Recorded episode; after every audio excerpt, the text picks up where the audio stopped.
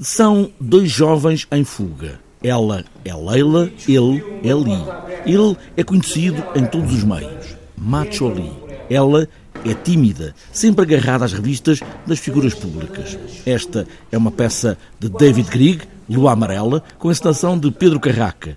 Podíamos dizer que podiam ser um Bonnie and Clyde, mas com outras variantes, outros tempos. É uma espécie de Bonnie and Clyde Uh, embora uh, nos tempos mais modernos e com bastantes nuances. Imaginem que ela se chama Holly!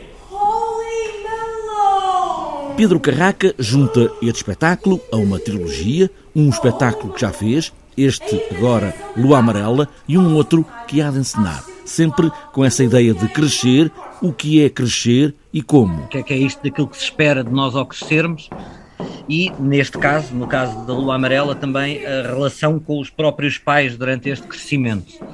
É um, é um Bonnie and Clyde por acidente, mas que acaba por se transformar numa espécie de Bonnie and Clyde. Dois jovens, ela, Leila, é filha de um médico, tem tudo pela frente, ele, Macholi.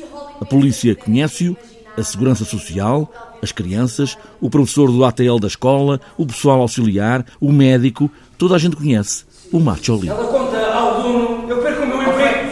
Nós não, nós não podemos ir para. Não podemos ir para.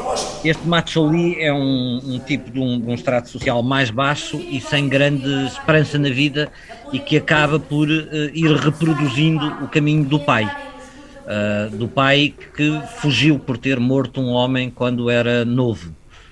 Uh, lógico depois mais à frente depara-se-lhe a escolha de se deve ou não continuar. Ao contrário dele, ela é alguém com possibilidades, é alguém que uh, o, o, pai é médico e portanto ela poderia ter uma vida diferente, mas como todos os adolescentes querem viver a vida intensamente.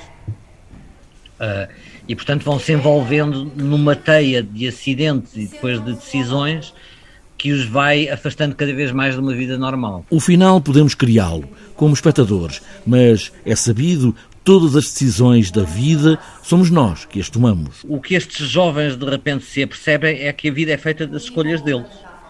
Uh, e embora ele uh, ter que passar por um período de provação em que terá que pagar por aquilo que fez, não é? Acabou de matar um homem, Uh, o que vem a seguir é ele que escolhe. E acho que é isso que ele aprende ao longo desta jornada toda. A vida é feita pelas nossas escolhas. E há também a cidade sem saída, sem qualquer saída, é apenas um lugar ou uma balada.